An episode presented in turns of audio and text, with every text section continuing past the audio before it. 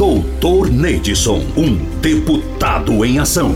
O primeiro presente de Natal foi um presente simples, um presente sagrado.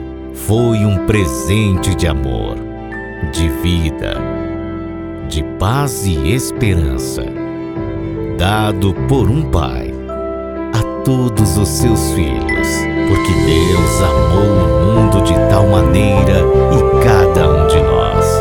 Ele deu o seu filho ele é o Cristo. Ele é o Natal.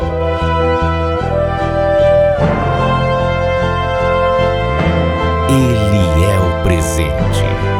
Mensagem de Natal do deputado Dr. Neidson.